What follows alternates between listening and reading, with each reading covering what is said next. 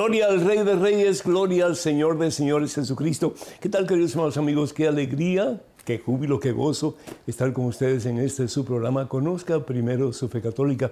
Soy el Padre Pedro Núñez. Hoy tenemos un programa muy interesante, muchas preguntas que hemos sacado de nuestros archivos para que ustedes pues repasen lo que hemos compartido anteriormente y pues yo estoy seguro que estas preguntas en alguna manera les va a ayudar en su crecimiento espiritual, en su conexión con ese en quien todo lo podemos y para quien todo es posible, que es Jesús el Señor. Pero antes de hacer absolutamente nada más, hermano que me escuchas, hermana que me escuchas, hagamos un alto en nuestro acelerado caminar diario, pongamos en presencia a Dios, hermano, hermana, vamos a orar. Y comenzamos en el nombre del Padre, del Hijo del Espíritu Santo. Amén. La pregunta es, ¿por qué hacemos la señal de la cruz? Creo que lo he dicho en otras ocasiones, pero creo que es bueno refrescar la memoria también. El símbolo de la cruz es el símbolo más poderoso del amor de Dios. Evangelio según San Juan capítulo 3 versículo 16. Tanto amó Dios al mundo, tanto te ama a ti, hermano, hermana que me escuchas, que lo dio todo. Dio a su único hijo. lo dio todo, no tenía más nada que dar para Dios las joyas no son importantes, el dinero no es importante, los edificios de rascacielos no son importantes, pero su hijo sí, su hijo sí. Y lo dio por amor a ti y por amor a mí. Entonces, la cruz simboliza precisamente eso, el amor de Dios que no tiene condiciones, el amor de Dios que aunque tú seas el más vil de los pecadores, te ama al extremo. Y está dispuesto a hacer lo necesario para sacarte de lo asal en que te encuentras o que me encuentro o que nos encontramos y darnos la oportunidad de un nuevo comienzo. Yo pregunto muchas veces, ¿ustedes papás estarían dispuestos a dar un hijo o una hija para salvar la vida de tu peor enemigo? Del que más ofensas te ha hecho, del que más daño te ha hecho, del que más ha arruinado tu reputación o ha hecho tu vida miserable. Y la respuesta pues es definitivamente no. Y sin embargo Dios sí lo hizo. Nos dio a su único Hijo para que en Él tengamos vida y salvación eterna. Entonces qué hermoso el poder decir, Señor, yo quiero amarte de esa manera. Yo quiero ponerte a ti como lo más importante de mi existencia, Señor. Yo quiero que de verdad tú seas mi único Señor, mi único Salvador y quiero en ti confiar. Pues damos gracias a Dios por esta oportunidad que comenzamos, como dije anteriormente, en el nombre del Padre, del Hijo y del Espíritu Santo. Amén. Padre amantísimo, Padre bueno, Padre misericordioso. Gracias, oh Dios, por tantas bendiciones que por amor tú nos das. Y gracias, oh Dios, por este tiempo de Santa Cuaresma, en que nos tratamos de dejarnos tocar por ti, Señor. Dejarnos amar por ti, Señor dejarnos guiar por ti con mano firme y poderosa, con mano amorosa, Señor, en el camino de la vida y la victoria, que al fin y al cabo es Jesús nuestro Señor. Yo te pido, Señor, una doble unción para este hijo que está viendo, que está escuchando en estos momentos. Reviste, oh Dios, del deseo de amarte a ti por encima de todo. Reviste esta hija tuya que por amor, Señor, tú tienes delante de esta pantalla o a través de estos medios de voces para que esta hija ponga a Jesucristo Padre Santo como lo más importante en su existencia. Ayúdanos, oh Dios, para caminar de la mano de Jesús, sabiendo que el que tiene a Jesús, el que te tiene a ti, mi Dios, lo tiene todo y nada le falta, porque solo tú bastas, Señor. Bendito seas, a ti la gloria, Padre Santo, a ti el honor y a ti la victoria por los siglos de los siglos. Amén, Señor. Amén. Bendito sea Dios. Quiero dar gracias a Dios por tantos ustedes que nos escriben, que nos llaman, que se comunican con nosotros a través de los medios que tenemos a nuestra disposición hoy día. eh, de comunicación. Gracias a ustedes por sus correspondencias. Gracias a ustedes por sus llamadas telefónicas. Gracias a ustedes que nos escriben a través de Facebook, de Instagram y los medios que tenemos a disposición de ustedes. Doy gracias a Dios porque el que nosotros podamos unirnos en oración a ustedes, para nosotros significa mucho, porque nos sentimos familia de ustedes, sentimos que estamos juntos en el mismo caminar con el Señor Jesús.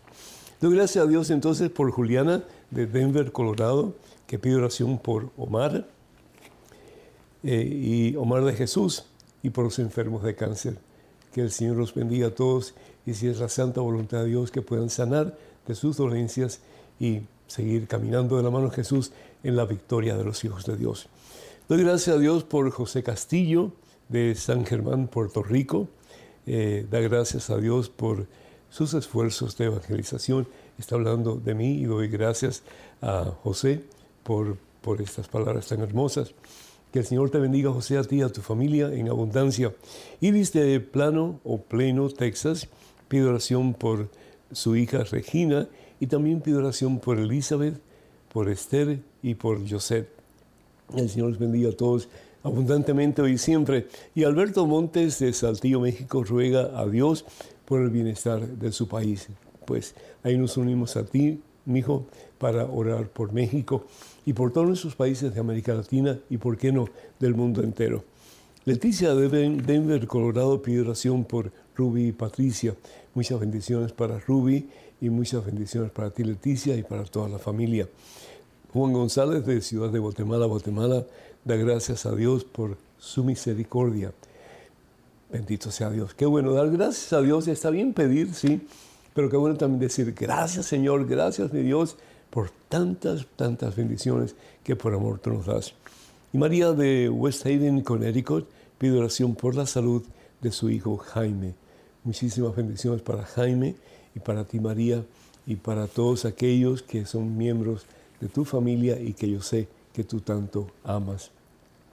Bendito sea Dios. Pues hablando de cuaresma, y bien hemos dicho anteriormente que la palabra cuaresma significa 40 días. ¿40 días para qué? 40 días de preparación espiritualmente, sobre todo para ese día maravilloso, poderoso, ese día transformador que es el domingo de resurrección. ¿Y por qué 40 días? Porque 40 días fueron los días que estuvo Jesús en el desierto. 40 años son los años que estuvo la, la, jornada de los israelitas hacia la tierra prometida. El número 40 es un símbolo de cambio, de una generación nueva, de un propósito nuevo, de un hacer cosas nuevas y sobre todo de hacer cosas según la voluntad de Dios. En el tiempo de cuaresma, el color que se usa usualmente es el color púrpura o el color morado. Eh, yo recuerdo que una vez un niño viene a mí, estaba estudiando catecismo, un niño tenía, qué sé yo, unos seis añitos, algo así, y me dice, Padre Pedro, ¿y es cierto que Jesús se vistió de morado porque llegó tarde? Y le dije, no, mijito, Dios nunca llega tarde. Dios siempre llega en el momento correcto. A veces pensamos que Dios llega tarde, no es cierto, que Dios se demora demasiado. Miren lo que pasó con Marta y María y eh, su hermano Lázaro. Cuatro días estuvo Jesús sin llegar ni responder al llamado de sus hermanas para que fuera a visitar a Lázaro. Y sin embargo, Jesús llega en el momento correcto. Jesús llega en el momento adecuado. Tal vez estás pensando, bueno, pues eh, yo le pido al Señor y nada ha sucedido, nada ha cambiado, todo sigue igual.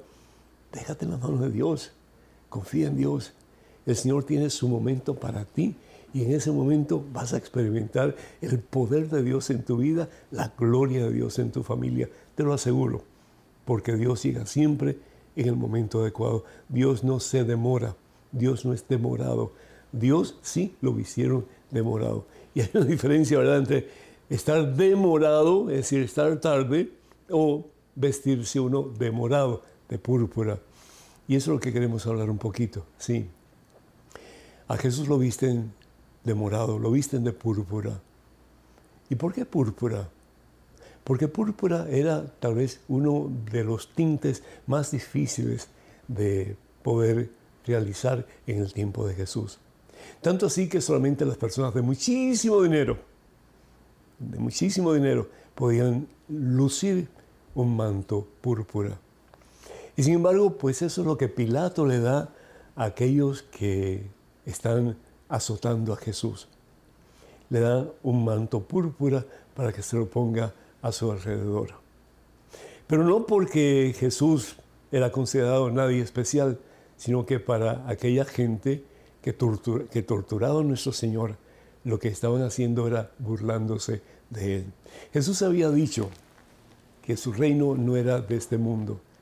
Y aquellos, pues por molestarlo, por, por eh, hacerle sentir mal, por mm, hacerle sentir que, que lo que él estaba diciendo era todo mentira, empezaron a flagelarlo. Pero de tal manera que su cuerpo comenzó a salir sangre por todas partes. los métodos que usaban los romanos en aquel entonces para flagelar a las personas eran horribles. Cada, cada eh, parte del látigo tenía en la punta una pelota redonda que era de hierro y llena de, clavos alrededor. Entonces cuando tiraban ese látigo, cuando flagelaban a la persona, pedazos de carne salían del cuerpo de esa persona. Imagínense, eso fue lo que hicieron con Jesús. Por eso al principio dije, tanto amó Dios al mundo que Dios su único Hijo, tanto te ha amado a ti, me ha amado a mí, que Él asumió sobre sus espaldas, bien nos dice la palabra de Dios, Isaías capítulo 53, versículo 4, todas nuestras dolencias. ¿Para qué? Para que nosotros en Él podamos comenzar una vida nueva. Así nos ama Dios. ¿Y qué es lo que Dios espera de nosotros? Que lo amemos de igual manera. ¿Por qué? Porque Él bien sabe que el único que te puede hacer feliz y me puede hacer feliz es Él y nadie más. Hay una discrepancia, tal parece, en los evangelios. Por ejemplo, en el Evangelio según San Mateo, nos dice la palabra de Dios que a Jesús le pusieron un manto mm, color rojo. Sí, eh, color rojo. Y sin embargo, los otros evangelistas, Juan y Lucas y Marcos, nos dice que el color era púrpura. Entonces, ¿quién está bien y quién está mal? Pues ninguno está mal, ¿sí? Porque el, el manto de nuevo que le dieron a Jesús era un manto viejo y era un manto púrpura. Pero sin embargo, con la sangre del Cordero de Dios que quita el pecado del mundo, con la sangre de Jesús, ese manto lucía escarlata, lucía rojo. Hasta ese punto nos ama Dios. Hasta ese punto nos ama Dios. Entonces, estemos conscientes de que si Dios nos ama así, es porque Él quiere lo mejor para nosotros. Él no quiere poner una zancadilla en tu vida. Él no quiere lastimarte. A veces pensamos que Dios permite cosas para nuestro mal, que permite pruebas. Dios no permite pruebas. Bien lo dice el apóstol Santiago en su carta capítulo 1, versículo 13. Dios no manda pruebas a nadie, porque en Dios no hay nada malo. Dios es el eterno bueno. Dios es el perfectamente bueno. Dios es amor, nos dice San Juan en su primera carta, capítulo 4, versículo 16. Dios es amor. Y el que conoce el amor conoce a Dios. ¿Por qué? Porque Dios es amor. Entonces, que nosotros en este tiempo santo de Cuaresma nos vistamos no necesariamente con un atuendo morado, pero sí con la presencia de Jesús, que permitió que lo hicieran de morado por amor a ti, por amor a mí, que permitió que lo ridiculizaran por amor a ti, por amor a mí, que permitió que lo flagelaran por amor a ti, por amor a mí, que permitió que lo crucificaran en una cruz por amor a ti, por amor a mí. Y pidámosle al Señor en este santo tiempo de Cuaresma que nos envíe una doble porción de su Espíritu Santo, que nos unca la tercera persona de la Santísima Trinidad con la plenitud del amor de Dios, para que nosotros podamos devolver amor a ese que nos ha amado desde siempre. Al fin y al cabo sabiendo que el amor con amor se paga y que Dios no quiere otra cosa para nosotros que nuestro propio bien y que nuestro propio bien al fin y al cabo sea amarle a Él al mismo extremo con que Él ha sido capaz de amarte a ti y de amarme a mí también. Que el Señor nos bendiga en este tiempo santo de Cuaresma y que vestidos del mismo Jesucristo, Jesús lo dice a través del apóstol San Pablo en su carta a los romanos, revístanse de Cristo, que revestidos de Cristo, viviéndolo Cristo, amándolo Cristo, perdonando como Cristo perdonó, sirviendo como Cristo sirvió, que podamos hacer de este mundo un mundo mejor. Cesarán entonces las guerras, cesarán las contiendas entre los seres humanos, cesarán los divorcios, cesarán las relaciones rotas y habrá paz en tu corazón y en el mío, en tu país y en el mío, y en el mío, y sí, ¿por qué no?, en el mundo entero. Es lo que quiere Dios. Y te ha escogido a ti, me ha escogido a mí, para revestirnos de Cristo. Demorado, no necesariamente, pero de Cristo sí para hacer la gran diferencia en este mundo en que Dios nos ha puesto para cambiar corazones y para llevar a muchos a sus santos y venerables pies. Que el Señor nos siga conduciendo en este tiempo santo de Cuaresma hacia la meta, que es unión con Él para siempre. Y podamos revestirnos de Cristo, de pies a cabeza, por dentro, por fuera, por arriba, por debajo, por delante, por detrás, y decir como San Pablo, ya no soy yo quien vivo, es Cristo Jesús quien vive en mí. A Cristo Jesús que vive gloria, honra y honor por los siglos de los siglos. Amén. Damos una pausa, regresamos en cuestión de momentos, así que hermanos y hermanos, por favor, no se vayan, quédense con nosotros.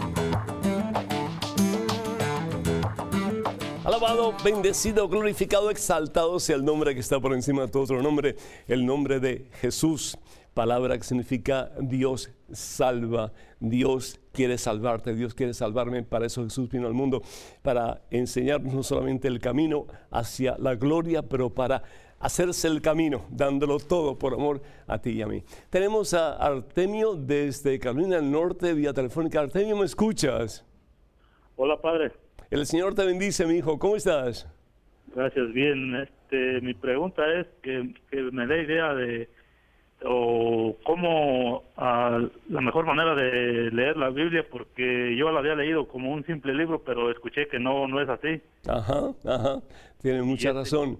Pues ah, la mejor manera de leer la Santa Biblia es con una persona o con un grupo eh, de personas que para que estudien la Santa Biblia bajo la dirección de alguien que esté aprobado por la iglesia. Es la mejor manera, porque si no, va a haber un montón de interpretaciones, porque la Biblia, al fin y al cabo, como prácticamente mm, cualquier eh, diario eh, de fe se puede interpretar de muchas maneras. Y la Biblia es el diario de fe del pueblo de Dios. Y por eso eh, tenemos que no solamente entender qué es lo que dice el mensaje que se nos está dando, pero el contexto en que ese mensaje se da. Y si no tenemos claro el contexto, pues vamos a, a tal vez tergiversar el mensaje que el Señor quiere para nosotros. Entonces, lo primero que yo te recomendaría es que hables con tu sacerdote y que le preguntes si hay alguna clase de Biblia, algún grupo de Biblia dirigido o guiado por alguien que tenga no solamente el permiso para hacerlo, pero que tenga la capacidad para hacerlo de acuerdo a las enseñanzas de la iglesia. Eso es muy importante. Lo segundo, cuando uno lee la Santa Biblia, tenemos que estar conscientes de que eh, nosotros no seguimos y, entiéndame bien, por favor, entiéndame bien, nosotros no seguimos un libro, ¿sí? Eh, hay, hay, hermanos ah, evangélicos, sobre todo, que si no está en la Biblia no lo creen. Eh, y muchas cosas que están en la Biblia, pues tampoco lo creen. Por ejemplo, eh, cuando Jesús dice, yo soy el pan vivo bajado del cielo, si no comen de mi carne y beben de mi sangre, no tienen bien ustedes. Pero nosotros seguimos a la persona de Cristo, que es mucho más que un libro. Dios es mucho más que la Santa Biblia, Dios es mucho más que un libro. Se habla de que hay tres religiones que son del libro, la religión judía, la religión musulmana y por supuesto la religión cristiana. Eh, nosotros no somos eh, como que seguidores del libro, sino que seguidores de Jesucristo, que es la palabra, y la palabra se encarna y la palabra pues toma también eh, forma en, en, este caso pues un libro en particular que es la Santa Biblia. Pero también el evangelista Juan dice en su último capítulo que Jesús hizo muchas más cosas y dijo muchas más cosas que si fueran estar escritas no habría espacio en este mundo para tantos libros. Entonces, si vas a empezar tú solo, yo te aconsejaría que comiences con eh, uno de los evangelios, particularmente yo diría el evangelio según San Lucas, porque empieza con eh, la narración del nacimiento de Jesús y termina ya cuando los apóstoles pues están en marcha para ir a evangelizar. Y lees un pasaje, pequeño pasaje, y lo lees dos veces. La primera vez para la mente, la segunda para el corazón. La primera vez simplemente para recibir información y la segunda para el corazón, que es lo que Dios te dice a ti particularmente en ese pequeño pasaje que vas a leer. Pueden ser cuatro, cinco, seis líneas, depende del contenido. Y después le pides al Señor que te dé la gracia, que te dé los medios para que lo que Dios te ha dicho a ti lo puedas poner en práctica. Pero que siempre lo que tú sientas que Dios te ha dicho esté de acuerdo con lo que enseña la Iglesia Católica y por lo tanto es importante que tengas un sacerdote que te guíe un poco en ese aspecto. Muchísimas felicidades por lo que quieres hacer, que Dios te bendiga y ojalá que algún día nos llames para decirnos estoy fuerte en la palabra de Dios. Amén. Tenemos en estos momentos un correo electrónico, una pregunta adelante por favor. Estimado Padre Pedro, escuché su comentario respecto a las relaciones de parejas que no han contraído matrimonio religioso, que estamos cayendo en pecado. ¿Cuál es la validez del matrimonio natural que tenemos mi pareja y yo? ¿Estamos cayendo en pecado? ¿Por qué estaríamos pecando si nos mantenemos en matrimonio natural? Alex, Melina y nuestra hija Pilar de Jesús, Huánuco, Perú. Que el Señor te bendiga, Alex. Muchísimas gracias. Muy importante y, y interesante tu pregunta. Me imagino que por matrimonio natural estás hablando del matrimonio civil a diferencia del matrimonio eclesiástico, que es un sacramento, es decir, es la unión entre dos personas y unión con Jesucristo a la misma vez. Cuando hablamos de un matrimonio civil, pues se hace o se efectúa delante de un juez de paz, de un abogado, en fin, ¿verdad? Depende de las reglas o las leyes de ese lugar en particular. Y ese matrimonio se puede disolver. La gente que se casa en, un matrimonio civil puede divorciarse, no hay ningún problema. ¿Por qué? Porque al fin y al cabo no hay una alianza, no hay un acuerdo eh, formal con Dios. Es un acuerdo entre dos personas, pero con el propósito, al fin y al cabo, consciente o inconscientemente de que si funciona bien y si no funciona, pues ni modo, pues se separan y no hay ningún problema. En el caso del matrimonio eclesiástico se habla no solamente de una alianza entre dos personas, pero se habla de una alianza entre dos personas y Dios. Una alianza entre dos personas y Jesucristo, el cual es invitado a participar de esa relación matrimonial. ¿Para qué? Para que, como dice el libro de Génesis, el capítulo 1, versículo 28, los dos lleguen a ser un solo ser. Entonces, por eso es que el Señor Jesús dice en el Evangelio según San Mateo, capítulo 19, versículo 6, por lo tanto, lo que Dios ha unido, que el hombre jamás lo separe. Un matrimonio eclesiástico, es decir, un sacramento, una unión que ha sido bendecida por Dios, no lo puede separar el ser humano. Eh, es decir, hay gente que va a un juez y se divorcia, pero ante la sociedad, por lo civil, pero eh, ante Dios ese matrimonio no está anulado no se ha hecho inválido. Sigue siendo porque el juez eh, de la paz o el abogado no tiene autoridad en absoluto para resolver algo que se hizo delante de Dios. No tiene autoridad en absoluto. Y muchas personas creen que sí, es decir, que ya una vez que me divorcio, aunque he estado casado por la iglesia, me puedo casar de nuevo, aunque no sea por la iglesia. Y eso está, eso está mal. Porque ninguna persona en este mundo sino ha sido dada autoridad por el mismo Dios, no tiene autoridad para hacer algo que solamente Dios puede hacer. Ojalá que me haga entender. Entonces, la iglesia en ciertos casos acepta lo que se llama la nulidad del matrimonio, es decir, que se proclama después de un intenso estudio del caso particular que realmente ahí nunca hubo un sacramento o un matrimonio cristiano. Entonces, al declararse inválido o nulo ese matrimonio, esa relación matrimonial, no hubo sacramento, aunque haya habido boda por la iglesia y todo lo más, no hubo sacramento. ¿Por qué? Porque de acuerdo a las causas presentadas, se vio claramente que eso no fue un matrimonio cristiano.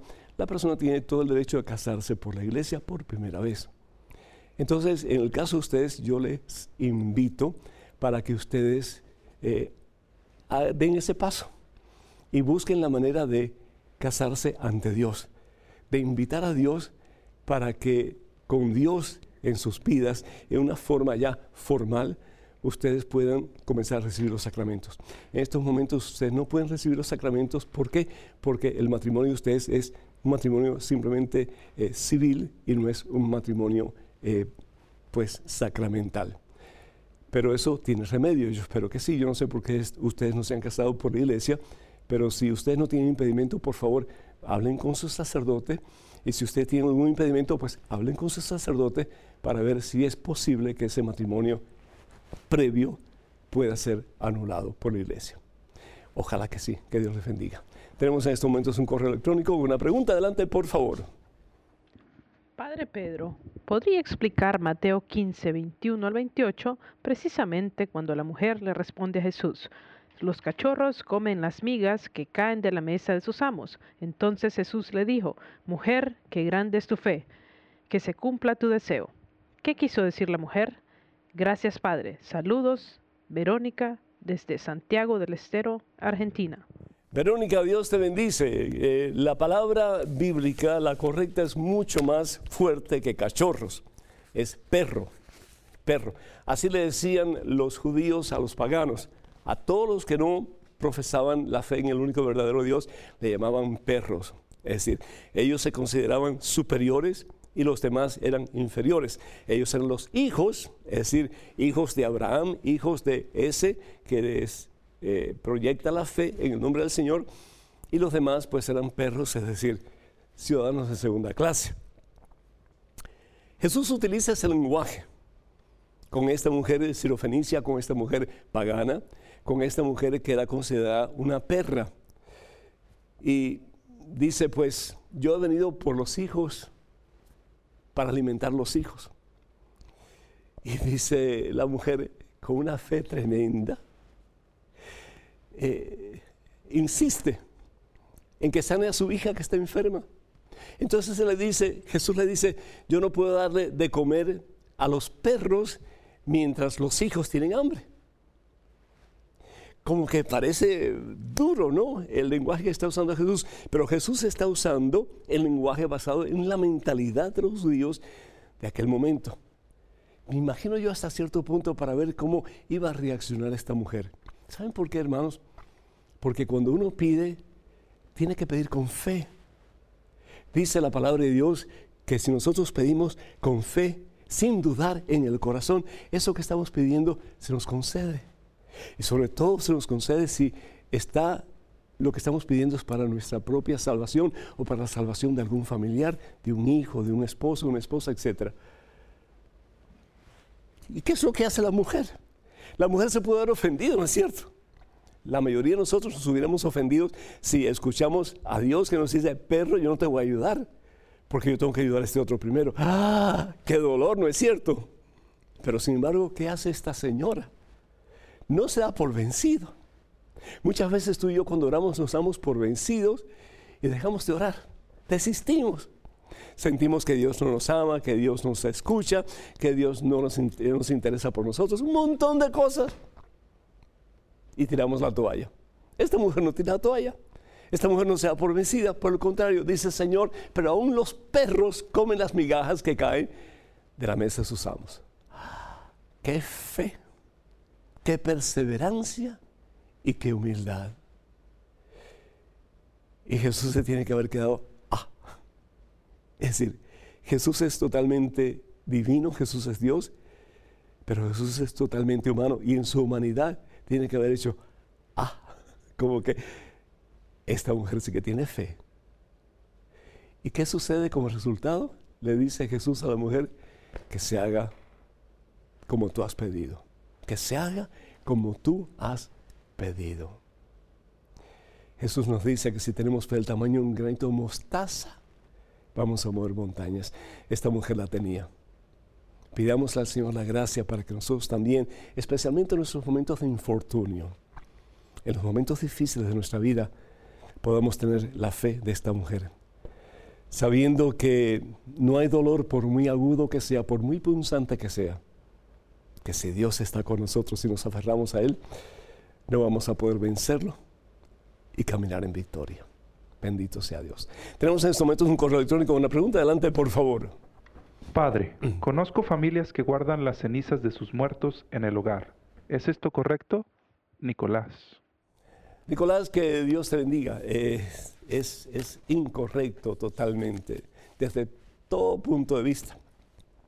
Desde el punto de vista eh, espiritual, nuestra relación con Dios dejen a la persona ir, por favor, al encuentro con el Señor. Es decir, no sigan atando a esa persona. Claro que esa persona ya se ha ido, ya se ha ido al encuentro con el Señor, pero en nuestro interior como que la seguimos atando y no queremos que se vaya, queremos que esté ahí. Es decir, estamos de paso en este mundo y tenemos que estar conscientes que lo más natural que nos puede pasar es morirnos. Las dos experiencias del ser humano por las cuales todos tenemos que pasar es el nacimiento y es la muerte. Pero como que la muerte no es bienvenida. Y sin embargo, tenemos que morir para poder vivir. Así dice el Señor Jesús. Si el grano de trigo no cae y no muere, no puede resurgir a una vida nueva. Y así nosotros. Entonces, desde el punto de vista espiritual, es importantísimo que demos cristiana sepultura a las cenizas que eran realmente el cuerpo, que era el cofre del alma de ese individuo. Génesis capítulo 3, versículo 19 dice, polvo somos y en polvo nos convertiremos. Dejemos que esa, esas cenizas regresen al polvo, que esas cenizas regresen de donde vinieron. Y al fin y al cabo, mucho más que el polvo, que regresen a la presencia de Dios porque un día vamos a tener no solamente nuestra alma en el cielo, pero también nuestro cuerpo. En alguna forma, el Señor lo va a rehacer en formas espectacularmente maravillosas. Cuerpos resucitados, cuerpos transfigurados, cuerpos nuevos en todo el sentido de la palabra. Y la otra cosa que es importante desde el punto de vista psicológico, una persona que tiene las cenizas en su casa, pues constantemente está, aunque no por fuera, pero por dentro, de luto de luto, añorando, deseando, sintiéndose deprimido. Y eso desde el punto de vista psicológico tampoco es bueno. Tenemos que cortar ese cordón umbilical y de nuevo dejar ir a esa persona. En lo psicológico, dejar ir a esa persona a la presencia de Dios. Así que no, tener las cenizas no es bueno en absoluto.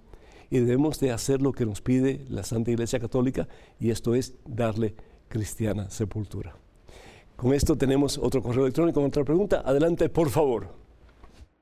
Padre Pedro, estoy casada y no hemos tenido hijos con mi esposo. Nunca me embaracé y hace como dos años perdí toda esperanza de tener hijos, pues me hicieron una histerectomía. Me extirparon el útero y las trompas. He escuchado que el matrimonio cristiano está hecho para procrear y que sus sentidos se cumplen los hijos. ¿Qué pasa con los matrimonios que no tuvimos hijos? ¿Tenemos alguna importancia dentro de la iglesia? ¿Cuál es nuestra misión? ¿El sexo sigue siendo parte de la intimidad o ya no es necesario? Espero pueda responderme. Es importante para mí. Soledad desde Chile. Soledad, Dios te bendice. Ante todo, yo me imagino que eh, el proceso quirúrgico que tuviste se debió a buscar tu salud. Y eso pues pasa eh, con cierta frecuencia en, ciertas mujeres que tienen una anomalía en su sistema reproductivo y por lo tanto hay que estirpar ciertos órganos que son los que reproducen eh, al ser humano. Entonces, si eso es así, en tu caso, pues no tienes ningún problema, es decir, no hay ningún pecado. Eh, el matrimonio tiene dos fines y esto tenemos que tenerlo bien claro. El primer fin, pues es el que los dos se unan para estar abiertos a la vida. La palabra de Dios nos dice en el libro de Génesis, en el capítulo 1, versículo 28, sean fecundos. Después que Jesús crea, perdón, que Dios crea al hombre y a la mujer, le dice, sean fecundos y multiplíquense. Entonces, Dios bendice su unión. Dice, Dios los bendijo diciéndoles, sean fecundos y multiplíquense. Es Dios quien bendice esa pareja, es Dios quien une esa pareja y es Dios que le da un propósito en particular, que es este. Sean fecundos y multiplíquense. Pero ese no es el único propósito que Dios les da. No es el único propósito del matrimonio bendecido por Dios. Les da otro propósito y el propósito que les da Dios es que el hombre dejará a su padre, se unirá a su mujer, dejará a su padre y a su madre, se unirá a su mujer y los dos serán un solo ser. Dice la palabra de Dios, Génesis capítulo 2, versículo 24, por eso el hombre deja a su padre y a su madre para unirse a una mujer y pasan a ser una sola carne. Ese es el otro propósito de la relación sexual en el matrimonio, la unión entre ambos. Yo me doy a ti responsablemente por amor, me rindo a ti, me doy completamente, enteramente, y tú, por tu parte, haces lo mismo conmigo. Y ya yo dejo de vivir para mí, para hacer lo que yo quiero, y comienzo a vivir para ti, para hacerte feliz, y tú vas a hacer lo mismo conmigo. Eso es. Entonces, el matrimonio eh, es una intimidad y esa intimidad en una forma muy hermosa se realiza a través de la unión de dos cuerpos, pero también dos corazones, dos voluntades, dos vidas que se unen en esa relación matrimonial, que es la relación íntima, que es la relación sexual. Entonces, aunque no puedas tener hijos, existe ese otro propósito que es voluntad de Dios y que es para el bien tuyo y de tu pareja también. Que Dios les bendiga. El teléfono para que nos llamen es el 205-271-2924. 205-271-2924. Vamos a una pequeña pausa, regresamos en cuestión de momentos. Así que, hermanas y hermanos, por favor no se vayan, quédense con nosotros.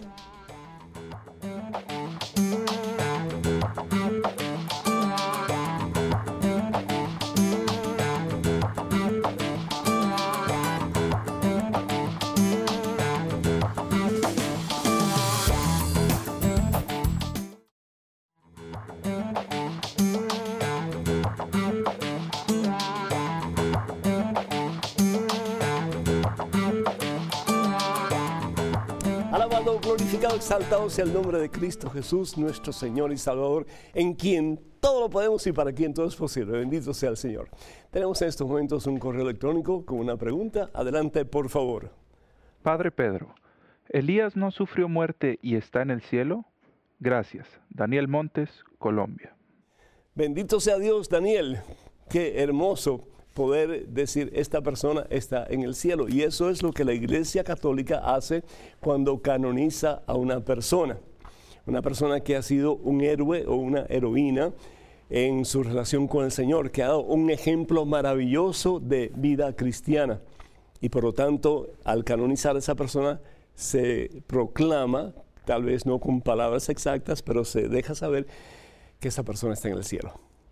Elías tiene que haber sido una persona extremadamente cerca de Dios. De acuerdo a lo que sabemos, fue el profeta por excelencia del Antiguo Testamento, el que peleó contra los 450 profetas del falso Dios Baal y ganó la contienda. Un hombre de fe, pero tremendo. Tenía sus faltas definitivamente, ¿sí? Porque en un momento determinado de su vida él quiso morir. Ya no aguantaba, ya no aguantaba el servir a Dios. Es decir, tantas cosas en contra de él, tantas críticas, tantas polémicas, tantas acusaciones, que él dijo, basta ya, Señor. Prefiero morir como mis antepasados. Pero el Señor, el Señor le dio pan del cielo, bendito sea Dios, que era la antesala de nuestra Eucaristía, para que tuviera la fuerza para llegar a la meta que Dios tenía para él. El caso es que si nosotros vamos al segundo libro de Reyes, el capítulo 1 y después versículo, eh, capítulo 2, perdón, versículo 1 y después versículos 11 al 13, dice lo siguiente, si me permiten lo voy a leer. Yahvé hizo subir a Elías al cielo en un torbellino y lo explica mm, más detalladamente los versículos 11 hasta el versículo 13. Dice, iban conversando, ¿quiénes iban conversando? Elías y Eliseo, su aprendiz, su discípulo. Y mientras caminaban, cuando un carro de fuego con sus caballos de fuego los separó el uno del otro. Elías subió al cielo en un torbellino, subió al cielo. Fue levantado, fue llevado al cielo. Cuando nosotros hablamos, por ejemplo, de la asunción de María Santísima, que Dios es quien la eleva, la sube, la levanta. Si Elías, que fue un hombre que pecó, pues pudo ser asunto, elevado al cielo, cuanto más la mujer sin mancha, la mujer sin culpa, la mujer de quien dice el ángel en Lucas capítulo 1, versículo 28, la, la llena de gracia, la jecaritomene, la mujer limpia de toda culpa, la enemiga de Dios, eh, perdón, la enemiga de Satanás, perdón, como dice bien el libro de Génesis, el capítulo 3, versículo 15 haré que haya enemistad entre ti, le dice la serpiente, y la mujer. ¿Y quién es la mujer? La mujer es María Santísima y su descendencia. ¿Y quién es la descendencia de María Santísima? Jesucristo. El caso es que dice, Eliseo lo vio y gritaba, Padre mío, Padre mío, carro de Israel y caballería. Luego no lo vio más. Tomó entonces su ropa y la partió en dos. Eliseo recogió el manto de Elías que había caído cerca de él y se lo envolvió. Entonces, eso es todo lo que sabemos, que Dios lo eleva, lo asume, lo lleva a su presencia en el cielo.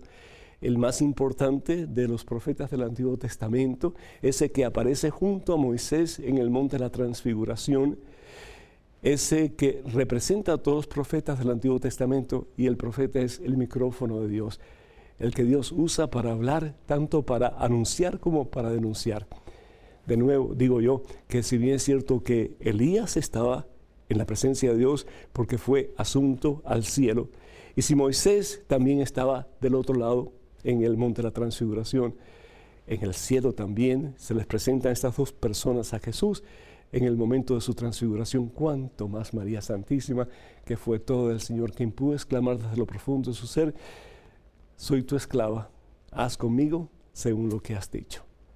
Soy tu esclava, soy la sierva del Señor, que se haga en mí según tu palabra. Qué hermoso, bendito sea Dios. Tenemos en estos momentos un correo electrónico con una pregunta. Adelante, por favor. Padre Pedro, soy católico, tengo una novia evangélica. Una vez me acompañó a la Santa Misa y en el momento de la comunión me preguntó si podía comulgar. Le dije que no, pues ella no está en comunión con la Iglesia Católica. Sé que ellos celebran la Santa Cena, donde hacen la representación de la última cena del Señor, pero lo toman como un acto simbólico, es decir, ellos no creen que, Jesucristo esté presente en el pan y en el vino. Es un recordatorio. ¿Qué consecuencias habría si un hermano separado comulga sin haberse confesado ante un sacerdote y sin creer que Jesús está presente y vivo en la hostia? Gracias. José, Lima, Perú. José, te felicito por tu conocimiento de la palabra de Dios y las enseñanzas de la Santa Iglesia. Y Jesús lo dice, es decir, no es un símbolo. Y los hermanos que creen que lo que Jesús está diciendo es un símbolo, pues entonces deben leer un poquito más la Santa Biblia, porque Jesús dice en el Evangelio según San Juan, capítulo 6, versículo 53, si no comen la carne del Hijo del Hombre y no beben su sangre, no tienen vida en ustedes. Esto se cae de la mata. Si no comen la carne del Hijo del Hombre, Juan capítulo 6, versículo 53, y beben su sangre, no tienen vida en ustedes. El que come mi carne y bebe mi sangre vive de vida eterna y yo los resucitaré en el último día. Y esto es promesa del Señor. El que come su carne y bebe su sangre vive de vida eterna. Ya estamos viviendo la vida eterna. Claro que tenemos que poner nuestra parte, tenemos que cooperar, bien lo decía San Agustín, el Dios que te creó sin tu consentimiento no te puede salvar sin tu consentimiento, pero recibimos la gracia santificante en la Santa Eucaristía la gracia, el poder de Dios para poder vivir según la voluntad de Dios. Y dice entonces, el que bebe mi sangre y come mi carne, vive de vida eterna y yo resucitaré en el último día. Los hermanos que no están en comunión con la Iglesia Católica eh, no creen. No creen, piensan como tú dijiste, que es simplemente una cena simbólica y pues la hacen como tal. Pero ahí no está Jesús consagrado, ahí no está Jesús sacramentado, no está. Entonces, ¿qué decirle a esa persona? Pues lo que le dijiste es lo correcto. Y ojalá que se lo hayas dicho con mucho amor, con mucha misericordia. Lo otro que es importante es que ninguno, nadie puede o debe acercarse a recibir la Santa Comunión si no estamos en estado de gracia, es decir, sin, sin pecado grave en nuestra alma. Tanto así que San Pablo habla de esto y yo sé que ustedes saben, muchos de ustedes, lo que dice San Pablo en 1 Corintios capítulo 11, versículos del 27 en adelante. Dice San Pablo, el que come el pan o bebe de la copa del Señor, es decir, el cuerpo y la sangre del Señor, indignamente peca contra el cuerpo y la sangre del Señor. El que lo come indignamente, el que recibe la comunión indignamente, peca contra el cuerpo y la sangre del Señor. San Pablo está hablando aquí del cuerpo y la sangre del Señor. No está hablando de algo simbólico, es algo que es verídico. Y San Pablo atestigua esta realidad. Cada uno, pues, dice San Pablo, examine su conciencia y luego podrá comer el pan y beber de la copa. El que come y bebe indignamente, y si comes un pedazo de pan cualquiera, ¿qué, pecado puede haber ahí? Ninguno aunque estés en 20 mil pecados. O bebes un poco de vino, si no, es, eh, si no es la sangre de Cristo, no vas a tener ningún pecado, aunque tengas un montón de pecados. El que come y bebe indignamente, come y bebe su propia condenación por no reconocer el cuerpo, es decir, por no reconocer a Jesucristo, por no reconocer el don que Jesús nos da en la Santa Eucaristía, en la Santa Comunión. ¿Qué hacer con tu amiga? Pues yo lo que te invito es que tú si ella realmente está interesada en conocer un poco más acerca de la doctrina de la iglesia, conocer más acerca de qué es la iglesia católica, cómo se funda, quién la funda, etc., pues invítala para que comience un proceso de acercamiento, de conocimiento de lo que es la iglesia. Esto no quiere decir que se va a ser católica, simplemente que va a conocerlo un poco mejor. Habla con tu sacerdote y pídele que te ayude. En casi todas las parroquias hay un programa que se llama RICA, que es para aquellos que no son católicos y tal vez quieren explorar un poco más lo que es la Iglesia Católica, o aquellos que han sido católicos pero se han dejado por mucho tiempo y quieren como que refrescar su memoria y conocer más a fondo lo que enseña la Iglesia. Entonces pregúntale si hay algún programa así o si él conoce algún programa en la diócesis para que tú y tu amiga puedan ir y ojalá que tú puedas ir con ella para que los dos puedan compartir y puedan dialogar, etcétera. Creo que sería algo muy positivo, algo muy bueno. Que Dios te bendiga. Tenemos en estos momentos un correo electrónico con una pregunta. Adelante, por favor. Padre Pedro, me gusta mucho ver sus programas. Me llenan de paz y edifican mi alma. Tengo una niña de 15 años. Cuando rezamos el rosario, ella lo reza acostada y dice que no importa. Le dije que le iba a preguntar a usted, que nos diera su opinión. Su hija en Cristo en Cristo Jesús. Lili, México.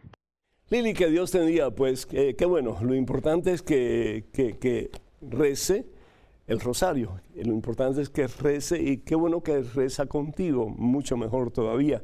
Y ojalá que toda la familia se pudiera unir para hacer la oración en comunidad.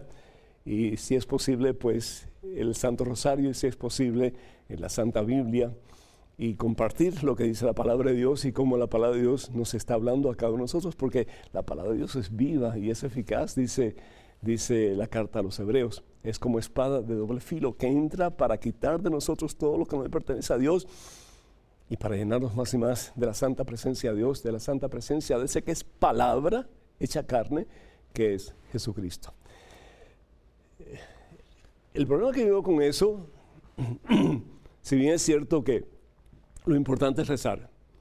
El problema que yo con eso es qué clase de reverencia le estamos dando a Dios cuando estamos, perdón, cuando estamos acostados así o cuando estamos en peligro de, porque estamos tan relajados de quedarnos dormidos, ¿cierto? Eh, yo lo que veo ahí es un poco de falta de reverencia. Si, si tu hija estuviera consciente de la persona con quien está hablando, que sí es su mejor amigo, sí es su salvador, sí es el Dios que le dio la vida, el Dios que la mantiene, el Dios que la sostiene. pero también es el soberano rey de todo lo que existe, el ser más importante de todo lo que existe. Si nosotros cuando vamos a ver una persona importante nos vestimos bien, tratamos de tener la mejor disposición posible, de ser amables, de ser cordiales, etc. ¿Cómo vamos a ir, por ejemplo, donde eh, la reina Isabel de Inglaterra era así como que en una cama así, ¿verdad? O, tal vez, ah, no sé, si vamos a ver, no sé, el presidente de México, si vamos a ver al Papa ir así, ¿verdad? En una cama así, todo estirado. No haríamos eso, ¿verdad? Entonces el crear un poquito de conciencia es igual que cuando vamos a misa, si vamos con, con shorts o con bermudas o con zapatos tenis o con blue jeans todos rajados o todos uh, estripados abiertos así, o las mujeres con unos escotes horrorosos, ¿verdad? Eh, que, que, lo que hacen es tentar a las personas que están a su alrededor. Eso no se hace. Bendito sea Dios y así pues hermanos y hermanas, dando conclusión al programa de hoy. Como dicen que todo lo bueno pasa rápido, pero sin embargo el que tiene a Jesús es eterno, ¿sí? Porque Él es el bueno por excelencia. Y qué rico poder prepararnos de verdad para poder entrar en esta eh, pues, época de Santa Cuaresma para poder salir renovados en todo el sentido de la palabra para gloria a Dios. Y bueno, pues hablando de renovación y hablando de vida nueva, eh, quisiera recordarles que ya muy pronto vamos a tener en Nueva Orleans, Luisiana, la casa de ustedes, el sábado de milagros. Esto va a ser en la iglesia de San José y lo voy a leer aquí un momentito si usted me permite. Comenzamos a las 8 y 15 de la mañana y terminamos a las 6 de la tarde. Vamos a tener predicas, vamos a tener eh, oración de sanación, vamos a tener alabanzas, vamos a tener hora santa. Va a estar pero estupendamente fabulosa, así que por favor no se lo pueden perder. Para más información, por favor, comuníquense con el siguiente número telefónico 956-424-5405. Repito, 956-424-5405. Estoy convencido de que les va a ayudar muchísimo a crecer espiritualmente, no solamente a ustedes, pero a todas las personas que ustedes lleven también, porque lo importante es eso, que no solamente nos quedemos con el regalo que Dios nos quiere dar, pero que lo podemos compartir con otras personas, particularmente nuestras propias familias. Así que, de nuevo, número telefónico 956, el área, y número telefónico es el 424-5405. También quiero decirles que ese mismo viernes, el día antes de Sábado Milagro, el día 31 de marzo, tendremos lo que se llama Viernes de Victoria. Va a estar John Carlo con nosotros en un concierto católico, música cristiana, y también pues va a estar eh, una pareja que queremos mucho de aquí de EWTN, que son Daniel y Caro. Y ellos van a estar pues predicando también la palabra de Dios. Así que para más información llámenos comuníquense con nosotros y les vamos a dar todos los detalles sabidos y por haber. También quiero recordarles que voy a estar en Ciudad Juárez, en México, el sábado 4 de marzo, en el gimnasio del Colegio de Bachilleres. Esto va a ser el día 4 de marzo y el día 5 en El Paso, Texas, eh, en, en, el lugar que se llama County Coliseum, County Coliseum del Paso. Para más información, por favor, comuníquense al número telefónico 915-726-2020. Repito, 915 para tanto Ciudad Juárez como para el Paso, 915 es el área, 726-2020. Y finalmente, con el favor de Dios, pues voy a estar en Fresno, California, y esto va a ser el sábado 18 de marzo, 18 de marzo, eh, con la estación Radio Bendita Eucaristía, la estación de radio Radio Bendita Eucaristía. Para más información de ese día también poderoso en Cristo Jesús, comuníquense al número telefónico 559 442-1680. Repito, 559-442-1680. Que el Señor nos bendiga en abundancia, que sigamos juntos en la mano de Jesús, cada día más cerca de Él, dejando que sea Él el que dirija nuestra vida, nuestros pasos, porque al fin y al cabo queremos llegar a la gloria, ¿no es cierto? Y solamente de la mano de Cristo lo podemos lograr. Que caminemos por el camino estrecho, aunque sea difícil a veces, pero saben una cosa, Dios está vivo. Jesucristo está contigo y conmigo y el Espíritu Santo nos guiará en el camino de la victoria. Que el Señor vaya detrás de ustedes para que les proteja, delante de ustedes para que les guíe y sobre ustedes para que les bendiga hasta día por siempre. En el nombre del Padre, del Hijo y del Espíritu Santo. Amén. Hermanos y hermanos, vayan con Dios. Dios siempre irá con ustedes. Que pasen un día muy feliz y hasta la próxima. Dios mediante.